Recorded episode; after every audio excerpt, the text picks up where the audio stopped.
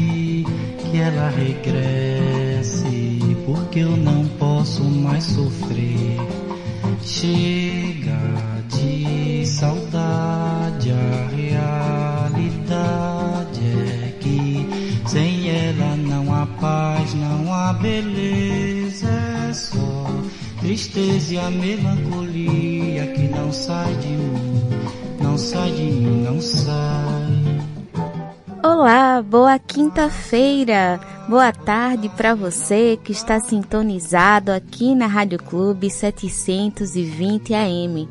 Eu sou Yale Tairine e estarei com vocês pela próxima uma hora, trazendo entrevista, música, notícia e tudo isso com uma visão popular de Pernambuco, do Brasil e do mundo.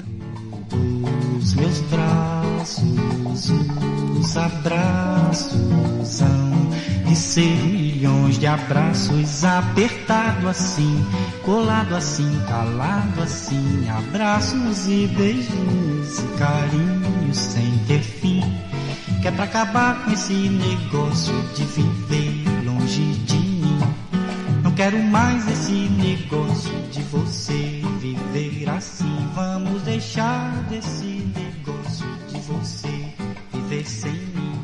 É com Chega de Saudade de João Gilberto que abrimos o nosso programa de hoje, porque essa importante figura da música popular brasileira está aniversariando. E se você quiser falar com a gente, é só ligar ou mandar um WhatsApp para o número DDD 81 99606 0173. Também estamos no Instagram e no Facebook com arroba Brasil de Fato PE. Não esquece de seguir a gente por lá, hein? Agora vamos comigo que o Brasil de Fato Pernambuco chegou. Brasil de Fato chegou, bora escutar. Brasil de Fato chegou, um programa popular. Brasil de Fato chegou,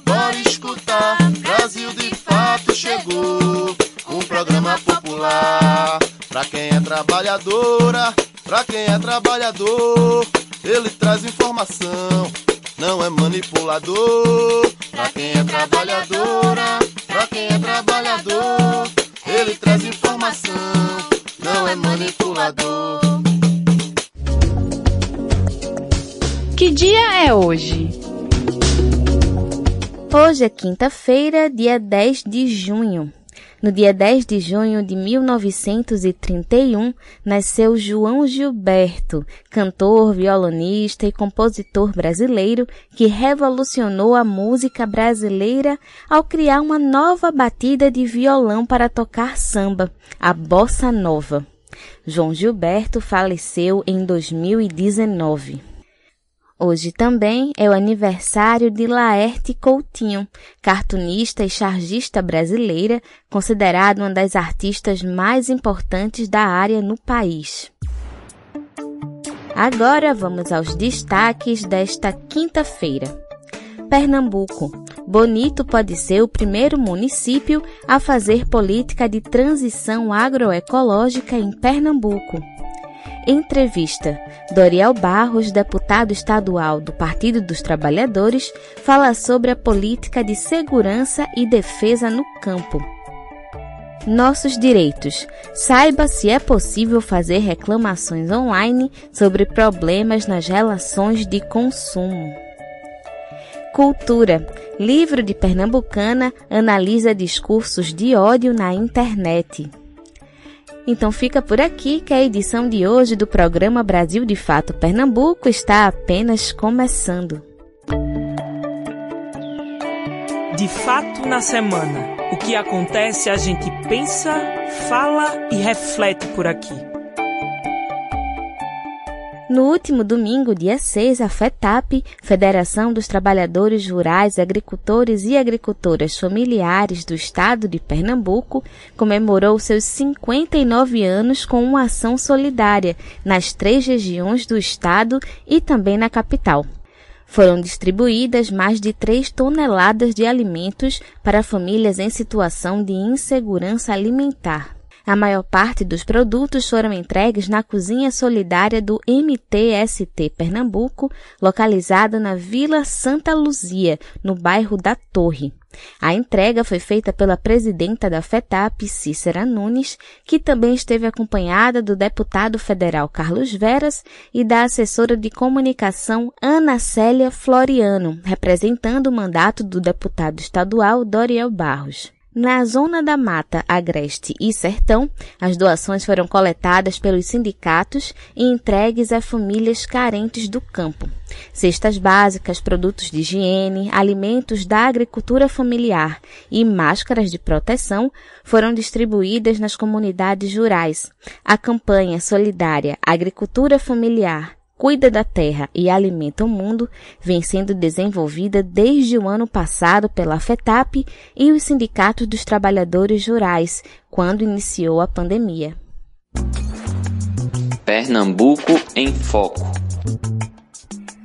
No município de Bonito, no agreste pernambucano, está sendo proposto uma construção coletiva de transição agroecológica, Caso seja aprovado, o município se torna o primeiro do estado a pensar estratégias nesse sentido. Vamos saber os detalhes na reportagem de Júlia Vasconcelos, com locução de Fátima Pereira. Em Pernambuco, entre o Agreste e a Zona da Mata, está o município de Bonito. Com 188 anos de história, o município conta com mais de 4 mil hectares de Mata Atlântica, e é conhecido atualmente pelas cachoeiras que atraem muitos turistas. É nessa cidade, com forte relação com a natureza, que está sendo proposta uma construção coletiva de transição agroecológica. O município se torna o primeiro do estado a pensar estratégias nesse sentido. Para dar o pontapé inicial, foi proposto o projeto de lei número 07/2021, que dispõe sobre a criação da Política Municipal de Agroecologia e Produção Orgânica de Bonito, a PMAPO, e estabelece as diretrizes para o Plano Municipal. Na última quarta-feira, dia 2, a Câmara Municipal de Vereadores e a Prefeitura de Bonito, através das Secretarias de Agricultura e de Meio Ambiente, realizaram a primeira audiência pública para apresentar o projeto para a sociedade civil. Estavam presentes entidades sindicais, movimentos estudantis, associações coletivas, professores e representantes universitários, entre outros. O presidente da Câmara e vereador Paulo Sérgio, do PSB, abriu a audiência e afirmou que, abre aspas, Bonito está na contramão de tudo que está acontecendo no país. Fecha aspas. Em Bonito, a maior bancada da Câmara dos Vereadores é a do PSB, com cinco vereadores. O prefeito Gustavo Adolfo também é do PSB. Na audiência, o gestor falou da importância da lei. Porém, apesar de destacar o impacto negativo das queimadas e do desmatamento, afirmou também defender a necessidade do agronegócio, trazendo a possibilidade de unir desenvolvimento e sustentabilidade. Entre os principais objetivos do PL estão promover a saúde pública e a segurança alimentar e nutricional a partir da produção e oferta de alimentos orgânicos e de base agroecológica, o uso sustentável dos recursos naturais, a economia solidária, redução das desigualdades de gênero, promovendo a autonomia econômica das mulheres, e o direito de acesso à terra e recursos naturais por parte dos agricultores familiares. Você pode ler a reportagem completa sobre esse assunto acessando brasildefatope.com.br. De São José da Coroa Grande, com reportagem de Júlia Vasconcelos, Fátima Pereira. Cultura em Foco. Ainda inédito para o público, o curta-metragem pernambucano As Calungas de Mãe Elda foi selecionado para a segunda mostra audiovisual Curtas do VRT Channel, que ocorre nesta quinta e sexta-feira. A exibição virtual ocorre através do canal do YouTube da plataforma. Com direção de Leila Gibson Leal, a obra é um curta documentário que mostra um encontro poético entre a mestra mamulengueira Leila Gibson Leal, diretora do trabalho, e a rainha do maracatu Porto Rico, Gravado em Recife e Olinda, com recursos da Lei Aldir Blanc, o vídeo traz um raro registro da cerimônia de candomblé que precede o carnaval. A mostra do VRT Channel, que alcança 196 países, é competitiva. O público é convidado a apreciar os trabalhos e deixar seu voto na página do evento. Os mais votados serão exibidos no site do canal. Bem, agora é hora de música aqui no programa, então vamos ouvir um pupurri do Maracatu Nação Porto Rico, cantando Eu Vi a Terra Tremer e Canto da Sereia. Eu vi a terra tremer, Porto Rico foi quem passou por aqui, Porto Rico foi quem passou por aqui, Porto Rico faz terra tremer. Eu vi a terra tremer, Porto Rico foi quem passou por aqui, Porto Rico foi quem passou por aqui, Porto Rico faz terra tremer. Eu vi a terra tremer. Porto Rico foi quem passou por aqui. Porto Rico foi quem passou por aqui. Porto Rico faz terra tremer. a terra tremer. Porto Rico foi quem passou por aqui. Porto Rico foi quem passou por aqui. Porto Rico faz terra tremer. O canto da sereia é um canto tão bonito. O canto da sereia é um canto tão bonito. Oh, faz estremecer o barco de Porto Rico.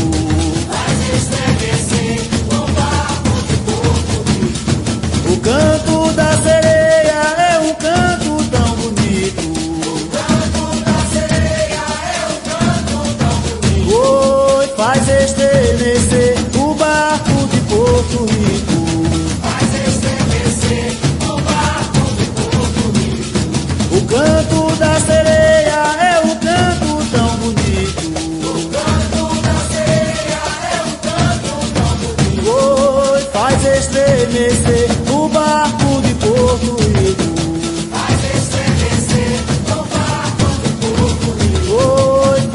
estremecer o barco de Porto Rico. Faz estremecer o barco de Porto Rico. Eu vi a sereia no mar, meu Deus, que será de ser? Eu vi a sereia no mar. barco de Porto Rico começou a estremecer. Vi a sereia no mar, meu Deus, que será de ser? O barco de Porto Rico começou a estremecer. A. Aí eu vi a sereia no mar, meu Deus, que será de ser? Salve minha sereia. O barco de Porto Rico começou a estremecer. Salve Santa Maria. Aí eu vi a sereia no mar, meu Deus, que será de ser? O barco de Porto Rico começou a estremecer.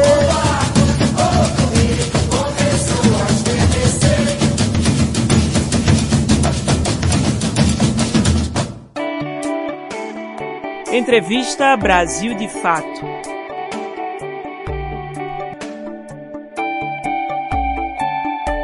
O deputado Doriel Barros, do Partido dos Trabalhadores, protocolou um projeto de lei, PL, para a criação de uma política de segurança e defesa no campo.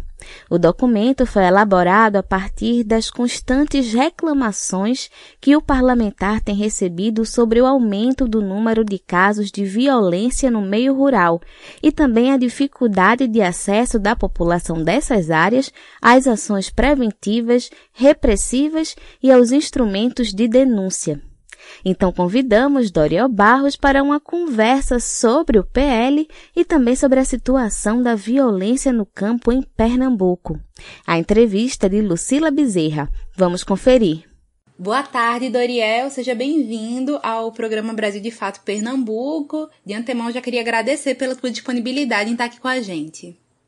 Boa tarde, é um prazer poder mais uma vez estar falando no programa Brasil de Fato. Satisfação enorme, estou à disposição. Doriel, você foi autor do projeto de lei que cria a política de segurança e defesa do campo, que já foi divulgado né, no mês passado no Diário Oficial aqui do estado de Pernambuco. Como é que você analisa a importância do projeto aqui para o nosso estado? Sim, é, nós estamos chamando inclusive de Campo Seguro. É um, uma proposta que se tornou um projeto, né? quer dizer, são várias propostas, fruto de debates feitos com as organizações sociais, com os movimentos, é, com as mulheres, justamente para que esse projeto possa atender a realidade do meio rural. Tanto quem é, vive é, no campo, na zona rural, como as pessoas que vivem ali no entorno. A gente sabe da necessidade de se ter uma política de segurança para o meio rural diante de tudo que a gente tem acompanhado. Então, esse projeto ele é resultado de todo esse debate e hoje já está apresentado na Assembleia Legislativa e a gente espera que em breve esse projeto seja debatido, discutido e aprovado para o bem de toda a sociedade pernambucana. No projeto existem alguns recortes, né? Entre eles tal de gênero que traz orientações de segurança voltadas especificamente para as mulheres, né? E isso a partir de um debate, como você mesmo falou, entre os movimentos, organizações sindicais e sociais. É, como é que você analisa a necessidade desse recorte de gênero? É fundamental. A gente sabe é, como hoje esse debate tem sido enfrentado e a cada dia é, é necessário que se tenha instrumentos que possam é, combater né, e, ao mesmo tempo, também buscar criar esse sentimento de justiça. E o meio rural, é, a violência, ela é muito forte, ela é muito grande. A gente tem relatos das mulheres que são vítimas de violência que fica de forma invisível.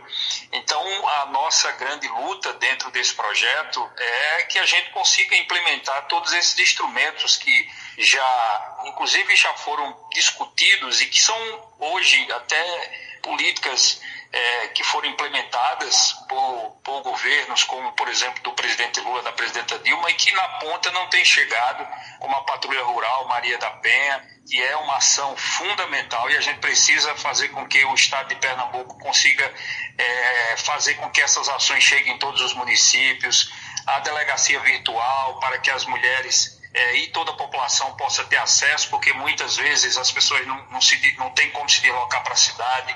Então, que essas pessoas possam acessar, ter pontos para é, colhimento e, e, e acesso dessa, dessa, desse sistema eletrônico de, de registro de ocorrências.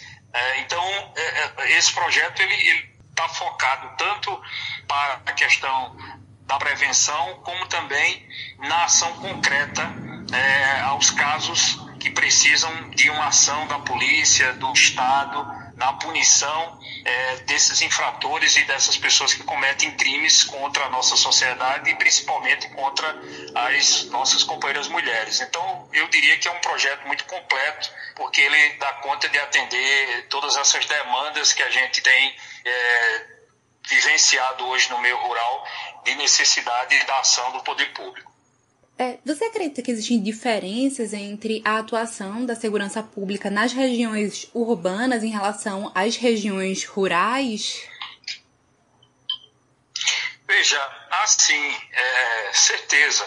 Eu recentemente estive com o secretário de Segurança, o ex-secretário de Segurança é, do Estado, onde ele colocava que realmente não há registros não há como, eles não têm essa identificação de registros que ocorrem no meio rural, é, principalmente nas cidades do interior. Né? Não há registro, não há denúncias em relação a crimes, a, a, a roubos que acontecem. Então, por isso, o Estado termina ficando distante dessa população.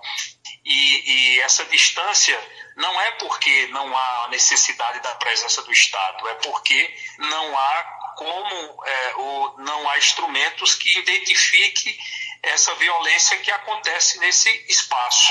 Por isso, o projeto prevê esse, essa, essa ferramenta que possibilite o, o Estado acompanhar o que está acontecendo em todo o estado de Pernambuco, independente de quem vive na capital ou quem vive no interior, nas comunidades rurais, porque essas pessoas são cidadãos, cidadãs que têm esse direito de ter uma política de segurança pública que façam com que essas pessoas é, possam permanecer onde elas escolheram viver, que é no meio rural, porque muita gente, inclusive, vai embora para a cidade, não é porque quis ir para a cidade, é porque é, a insegurança no meio rural é muito forte e essas pessoas terminam sendo, terminam sendo obrigadas a ter que ir embora para a cidade, porque na cidade tem um sentimento de segurança maior, apesar da gente saber que também tem uma necessidade muito grande é, é de intensificar ações do, ponto de vista do Estado também nas cidades.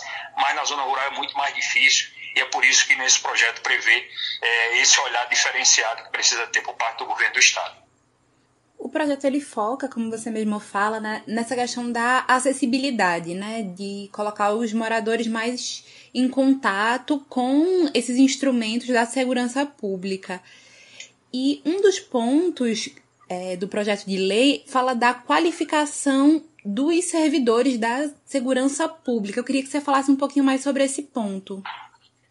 É, nós precisamos ter um, um, uma polícia cidadã. Né? A gente não quer policiais que é, se tornem, ao invés de dar segurança à população, é, serem essas pessoas que é, provocam violência, como aconteceu recentemente no ato que ocorreu em Recife, onde policiais é, agiram de forma é, é, truculentas, violenta, é, covarde.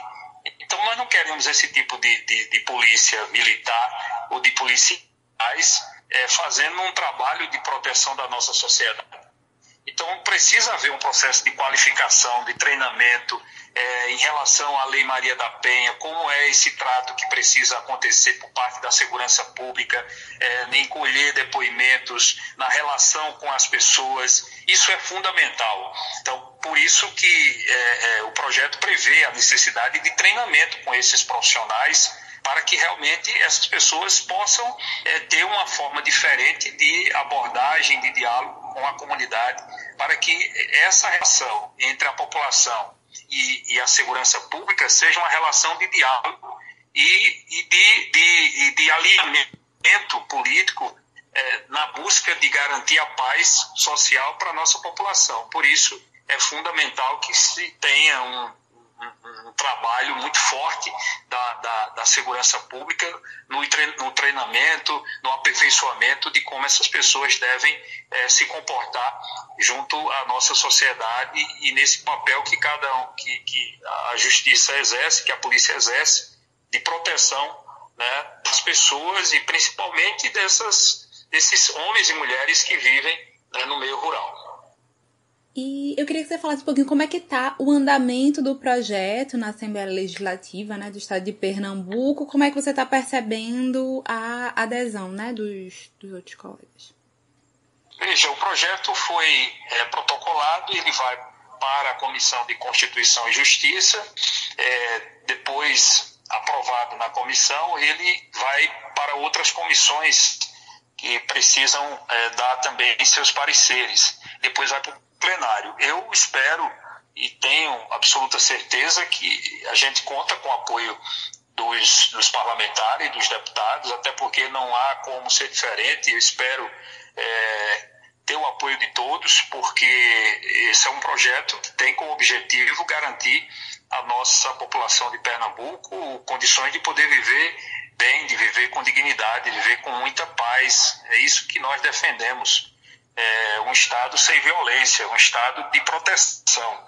Então, é, como os parlamentares é, é têm apoios, é, receberam votos da população de Pernambuco, de, de, trabalhadores e trabalhadoras da população rural, eu espero né, e conto com o apoio dos deputados e deputadas para que a gente possa realmente é, ter essa lei aprovada e implementada de forma a dar segurança a toda a nossa população e, em especial, é, como o nosso projeto prevê, com recorte, a questão da proteção às companheiras mulheres como uma das, das referências que o nosso projeto, é, o nosso projeto faz.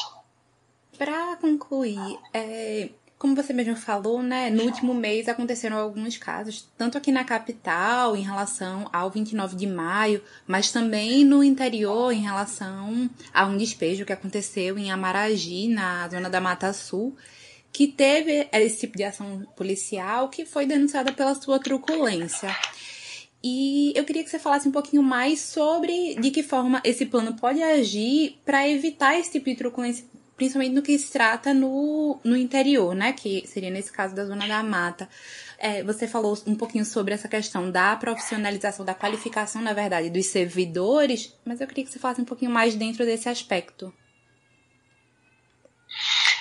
É, essa, essa situação ela, de, de truculência da, da polícia, ela, ela já vem acontecendo há muito tempo. A gente tem acompanhado nos casos de é, de, de, despejo, de reintegração de posse, a forma violenta que tem sido é, feita nesses momentos por parte da Polícia Militar, agora no dia, no dia 29 de maio, a agressão a, a, aos militantes, a vereadora do PT, a forma de agir da polícia militar não condiz com a polícia que a gente defende, que a gente espera, que a gente quer para o nosso Estado. A gente quer uma polícia que, é, de fato, tenha é, atitudes diferentes dessa polícia. Não queremos policiais já com uma visão preconcebida em relação ao seu trabalho do ponto de vista de quem está na rua, é, ou marginalizar é, aquelas pessoas que estão na rua só porque não defende a mesma bandeira que ele defende quanto pessoa. Uma coisa é o policial quanto pessoa, outra coisa é ele como um cidadão, é como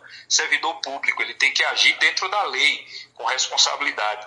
E a gente já recebeu vários casos em todo o estado de forma é, de, de, de ação que tem sido feita por parte de policiais que realmente não merecem usar a farda é, com um distintivo do governo do Estado. Eu já disse isso, inclusive, numa sessão da Assembleia Legislativa, que esses policiais que agem dessa forma não merecem usar a farda com a bandeira do, de, de, Pernambuco. Por isso, nós temos defendido, inclusive, que o governo do Estado seja muito duro em relação à punição, a determinar diretrizes para que é, a Polícia Militar possa agir de maneira diferente e o projeto de lei que nós apresentamos tem esse objetivo de dizer que a gente quer uma polícia cidadã.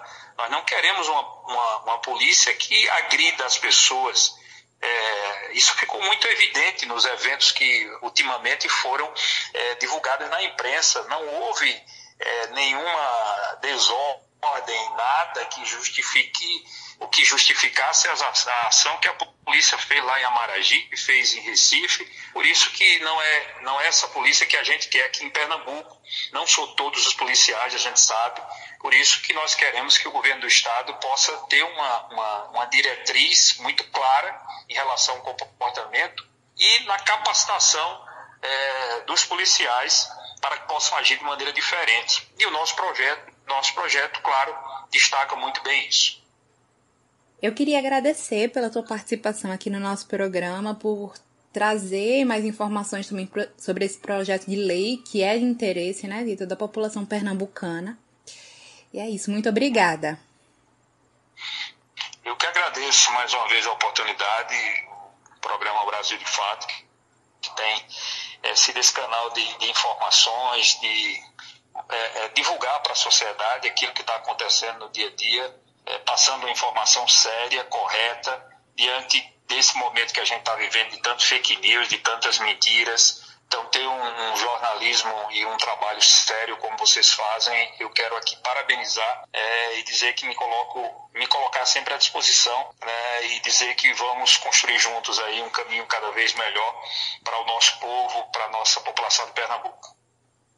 Gostaram da entrevista? Se você quiser sugerir algum tema pra gente, é só ligar ou mandar um WhatsApp para o número DDD 81 99606 0173. Agora é hora de música aqui no programa. Vamos ouvir Meeiro, de Julieta Brandão.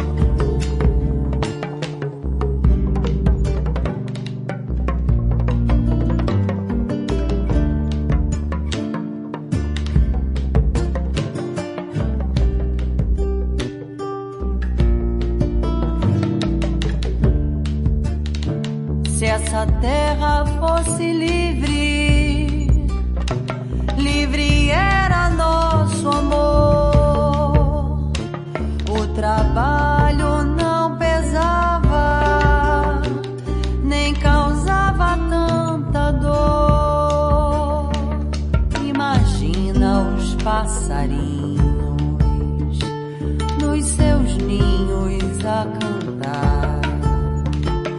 E nós dois na camarinha,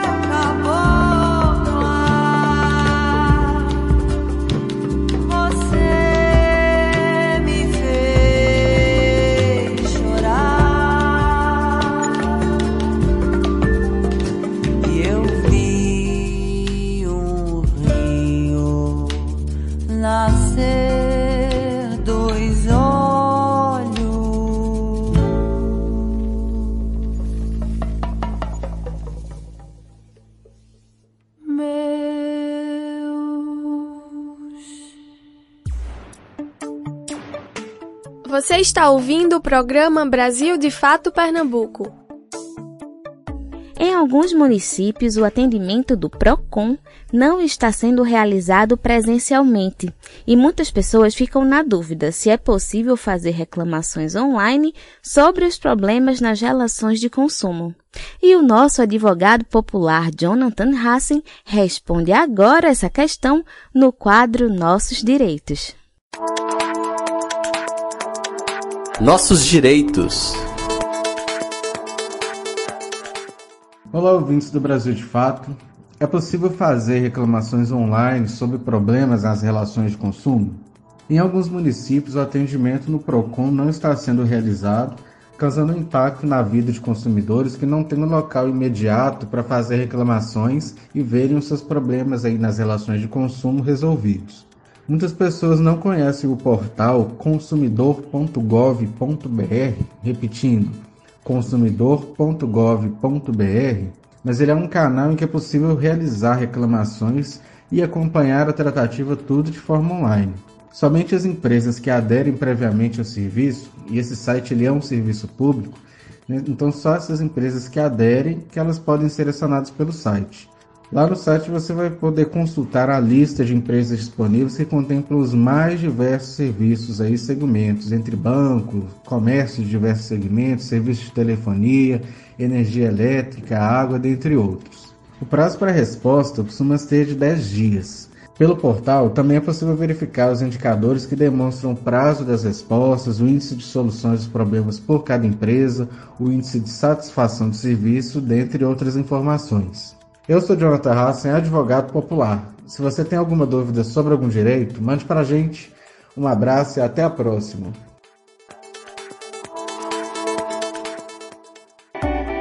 Fatos em Foco. As notícias que valorizam a realidade popular. E a realização da Copa América no Brasil ainda está dando o que falar. O Ministério Público Federal vai investigar a Confederação Brasileira de Futebol, CBF, e os patrocinadores da Copa América por violações do direito à vida e à saúde. Vamos saber mais com Giorgia Cavacchioli. O Ministério Público Federal vai investigar a CBF e os patrocinadores da Copa América por atos violadores do direito à vida e à saúde. As informações são da coluna da jornalista Mônica Bergamo na Folha de São Paulo. O subprocurador Carlos Alberto Vilhena, da Procuradoria Federal dos Direitos do Cidadão, determinou a expedição de ofícios aos procuradores de cinco estados. São eles Goiás, Mato Grosso, Rio de Janeiro, São Paulo e Distrito Federal. A intenção é incentivar a abertura de procedimentos de investigação. Sendo assim, governadores e prefeitos vão precisar responder por ajudar com as violações ou por se omitirem em relação a elas. A iniciativa veio do Grupo de Trabalho de Direitos Humanos e empresas da Procuradoria. De acordo com o grupo, planos que foram apresentados não garantem que não haverá alta nas contaminações de coronavírus durante a Copa América. Os procuradores apontam também que o torneio no Brasil coloca em risco a saúde dos trabalhadores. De São Paulo, da Rádio Brasil de Fato, Georgia Cavicchioli. Cultura em Foco. A pernambucana Mércia Flannery, doutora em linguística, lançou na última terça-feira, dia 8 de junho, pela CEP Editora, o livro Nós versus Eles: Discurso discriminatório, preconceito e linguagem agressiva na comunicação digital no Brasil. Diretora do Programa de Língua Portuguesa na Universidade da Pensilvânia, Mércia Flannery começou a trabalhar com narrativas de discriminação racial durante o doutorado na Georgetown University, em Washington, realizada no início dos anos 2000. Essa pesquisa coletou relatos de conversações informais com pessoas no Grande Recife e fez a pesquisadora desenvolver uma certa sensibilidade em relação a discursos discriminatórios. As novas formas de se expressar os sentimentos, os pensamentos e opiniões nas mídias sociais a levaram a um estudo que resultou no atual livro. Em 13 capítulos, Nós versus Eles traz enxertos de comentários de internautas, sob anonimato, para esmiuçar os seus discursos e, dessa forma, mostrar ao leitor como a linguagem agressiva age no ambiente virtual. E agora é hora de música aqui no programa. Vamos conferir Santana o Cantador, cantando Se Tu Quiser.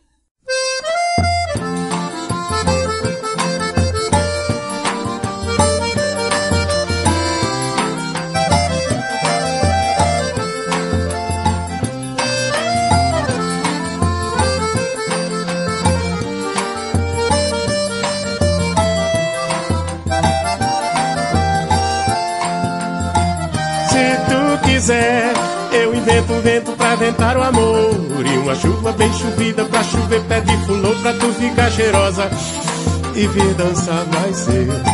Se tu quiser, poema um poema bem cheio de rima. Acendo a estrela mais bonita lá de cima. Faz tudo que puder pra tu ficar mais eu.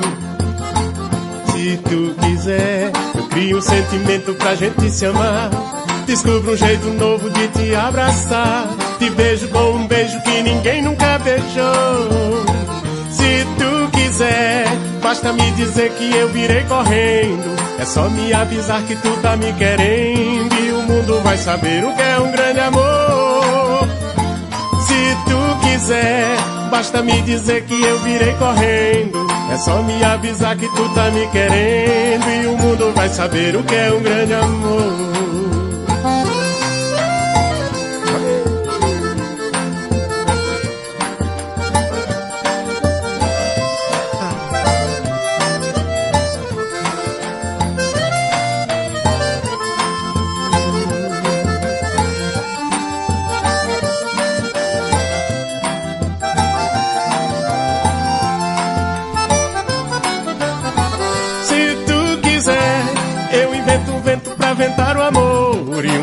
Bem chovida pra chover pé de fulô pra tu ficar cheirosa e vir dançar mais eu. Se tu quiser, poema um poema bem cheio de rima. Acendo a estrela mais bonita lá de cima. Faço tudo que puder pra tu ficar mais eu. Se tu quiser, eu crio um sentimento pra gente se amar. Descubro um jeito novo de te abraçar. Te beijo com um beijo que ninguém nunca beijou. Quiser, basta me dizer que eu virei correndo. É só me avisar que tu tá me querendo e o mundo vai saber o que é um grande amor. Se tu quiser, basta me dizer que eu virei correndo. É só me avisar que tu tá me querendo e o mundo vai saber o que é um grande amor.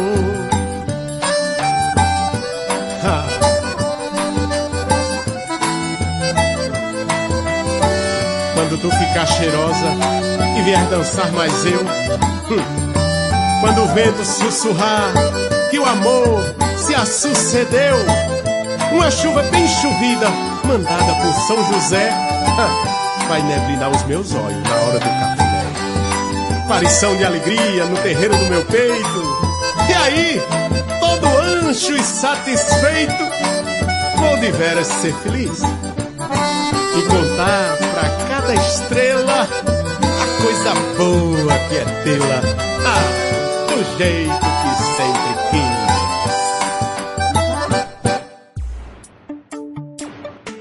Você está ouvindo o programa Brasil de Fato Pernambuco. É chegada a hora do Central do Brasil, o canal de comunicação dos movimentos populares. Vamos conferir. Como anda a saúde mental das mulheres que acumulam funções e viram a situação piorar na pandemia?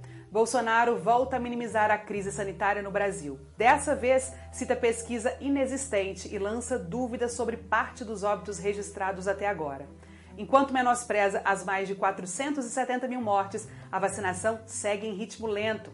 CPI da Covid, novas convocações, reconvocações e a análise precisa dos desdobramentos pelo cientista político Francisco Fonseca.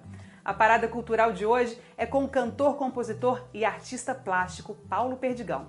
Eu sou Emília Bisotto e esse é o Central do Brasil começando agora.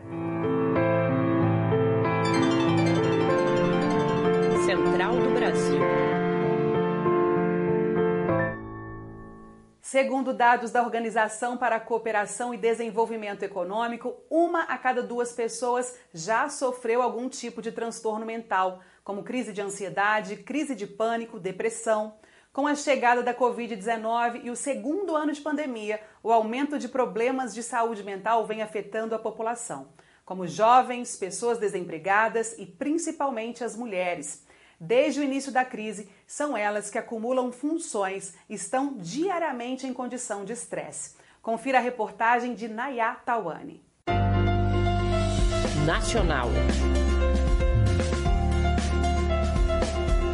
E aí às vezes dá medo sim de não conseguir dar conta, a gente acha que não vai ser capaz de, de resolver tudo, o mercado de trabalho ficou mais difícil. O depoimento da Jéssica Souza, do Rio Grande do Norte, se soma à realidade de milhares de mulheres que têm sofrido com os impactos da pandemia na saúde mental.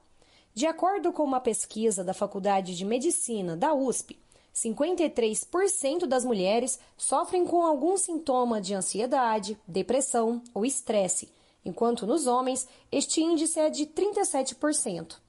Para Souza, a pandemia e suas implicações têm afetado sua saúde mental. É muito difícil lidar com toda a logística de, do cuidado, da limpeza, do trabalho, da alimentação, das atividades da, da, dos filhos, de tudo. Gera, sim, uma sobrecarga emocional. Segundo um levantamento do IBGE, as mulheres dedicam quase o dobro do tempo na realização de atividades domésticas e cuidados com os filhos em relação aos homens. Preocupações com a carreira profissional também se somam à sobrecarga e adoecimento mental das mulheres. A psicóloga Marcelene Gomes, que atende mulheres durante a pandemia, nos conta a importância da rede de apoio psicológica para esta população. E é a partir daí que nasce a necessidade da gente buscar uma rede de apoio. Então, da gente buscar essa. voltar o olhar para dentro. Que a mulher encontre a individualidade dela, que apesar dela ser mãe, dela ser esposa, ela ainda é uma mulher, ela ainda precisa cuidar das questões dela, do corpo dela, da mente dela, voltar a rever esses sonhos antigos que muitas vezes ficam adormecidos. Diversas iniciativas gratuitas ou com preço acessível têm surgido para oferecer uma rede de apoio psicológica a essas mulheres. Uma delas é o Mapa do Acolhimento, que conecta de forma voluntária psicólogas e advogadas a mulheres que precisam de algum suporte. Bolsonaro voltou a minimizar a situação da pandemia no Brasil. Segundo ele, dados e informações estão sendo aumentados, dando uma dimensão maior a respeito da gravidade do vírus. Ele citou um suposto estudo feito pelo Tribunal de Contas da União apontando que 50% dos óbitos atribuídos ao vírus não são de Covid-19. O TCU desmentiu a informação e a existência da pesquisa. Enquanto isso, as mortes e contaminações seguem em ritmo acelerado, diferente da vacinação. Segundo o consórcio de veículos de imprensa, apenas 10,83% da população do país já tomou a segunda dose. A reportagem é de Afonso Bezerra. Trilhos do Brasil. A Fiocruz confirmou para o próximo sábado, dia 12, a chegada de uma nova remessa do IFA, o principal insumo para a produção de vacinas da AstraZeneca no Brasil. Caso o material não chegue dentro do prazo, a entidade terá que paralisar a produção pela segunda vez. A instabilidade da fabricação é preocupante, como explica Débora Meleque, do Conselho Nacional de Saúde o governo federal ele não teve nenhum tipo de protagonismo e interesse na compra de vacinas no ano passado.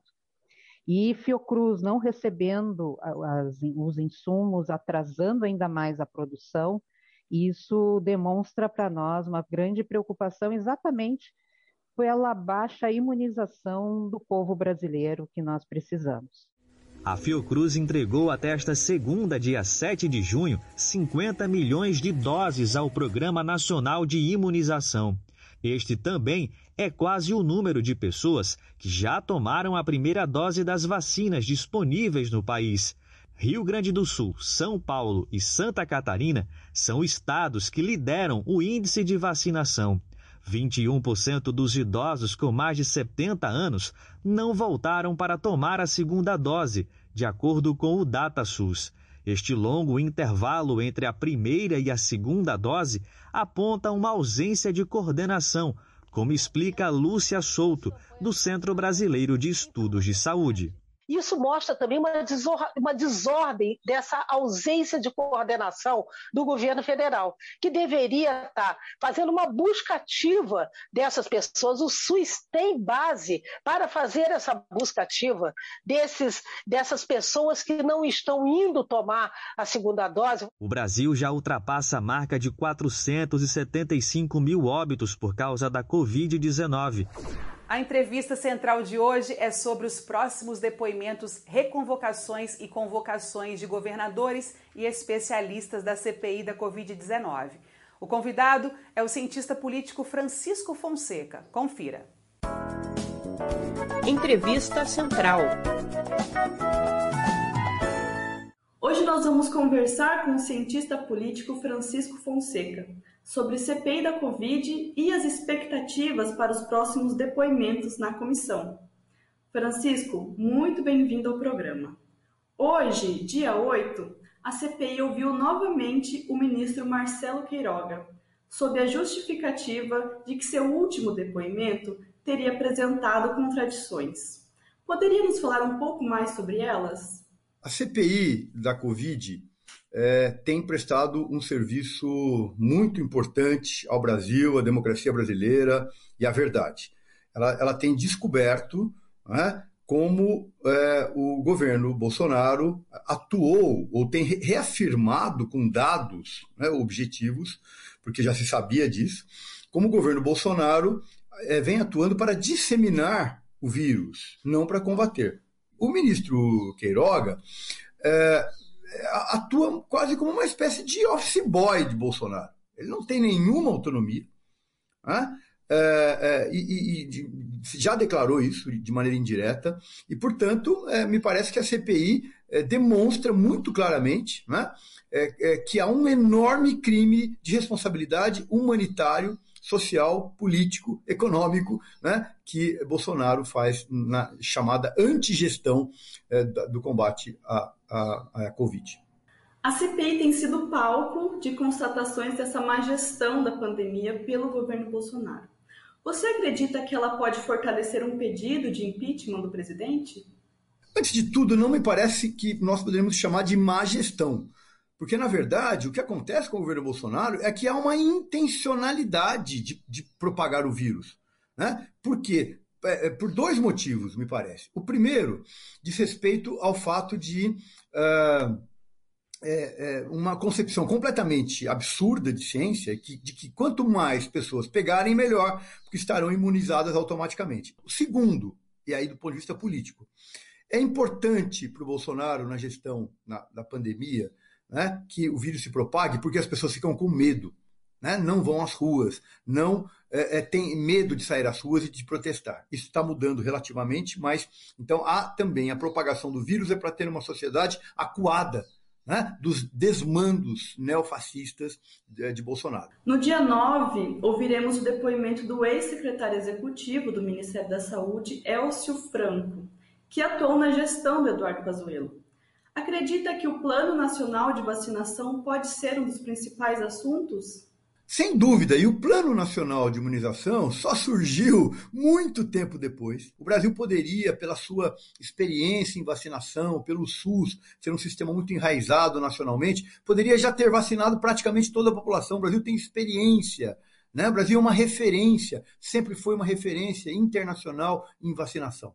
E nada disso aconteceu, mais uma vez, né, pela, pela, in, pela ausência de vontade política de Bolsonaro de combater uh, a, a, a, Covid. Então, nesse sentido, o Plano Nacional de, de, de, Imunização é um plano importante, mas ele é atrasado, ele é completamente aquém das necessidades. O Brasil só vacinou 20% em uma dose e 10% com duas doses. Então, são números pífios. Né? E isso está de acordo, sim, com a vontade de Bolsonaro de retardar o processo para manter a sociedade brasileira acuada com medo de protestar contra ele. E essa semana ainda teremos o depoimento do governador do Amazonas, Wilson Lima. O que a gente pode esperar dessa arguição? Os governadores, mesmo que se elegeram na onda Bolsonaro, é, é, de alguma maneira se distanciaram de Bolsonaro. Muitos deles, grande parte. Por quê? Porque a crise sanitária está mais diretamente ligada aos governos e aos prefeitos. Não fosse Venezuela, né?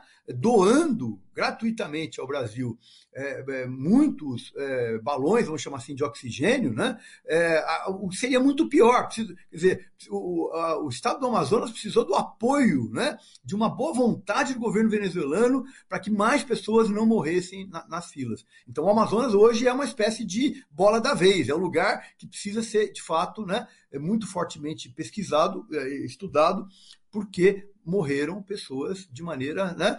A conta de muitos que morreram lá deve estar na conta diretamente de Eduardo Pazuello e Jair Bolsonaro. Então, me parece fundamental ouvir o governador do Amazonas.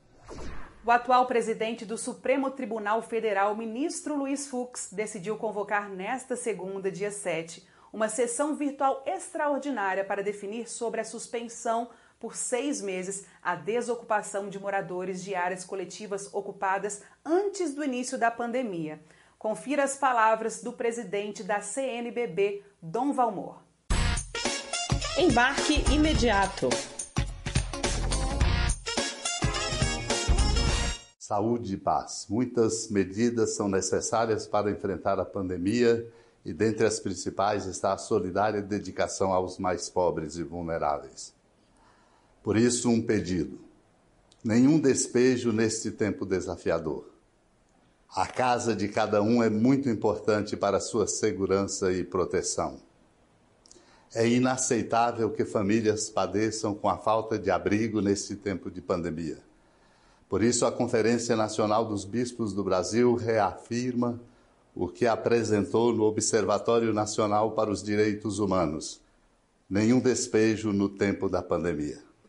Seja essa a sensibilidade também do Congresso Nacional e de toda a sociedade para enfrentarmos a pandemia, apoiando especialmente os que precisam mais, os pobres, os sofredores. Esse é nosso pedido e é o nosso grande compromisso. O cantor, compositor, intérprete e artista plástico Paulo Perdigão é o nosso destaque da Parada Cultural de hoje. O artista está divulgando o projeto Kizumbando com o Vavá Vamos conferir. Parada Cultural. Você já ouviu o batuque do maracatu? Conhece o farol de Olinda e o alto da Sé? Alô, moçada, eu me chamo Paulo Perdigão, sou carioca, radicado no Recife há 29 anos, sambista, compositor, com dois CDs gravados pelo Sistema Incentivo da Cultura. Também verso pelas artes plásticas, como pintor naif, artesanato em madeira, cabo de vassoura, tudo material reciclado. Sou ventríloco, trabalho com boneco e estou convidando vocês para conhecer o meu, lá no meu canal de YouTube o Kizumbando Corravá, que é um projeto gravado pela lei de Aldir Blanc, e, e convido a todos a conhecerem o canal Paulo Perdigão. Um abraço a todos. Bom, uma correção. Ontem citamos bairro Rio Verde, fazendo referência ao desabamento do prédio no Rio de Janeiro. A região fica na zona oeste da cidade e se chama Rio das Pedras. O Central do Brasil fica por aqui. Muito obrigada pela companhia e até amanhã. Tchau!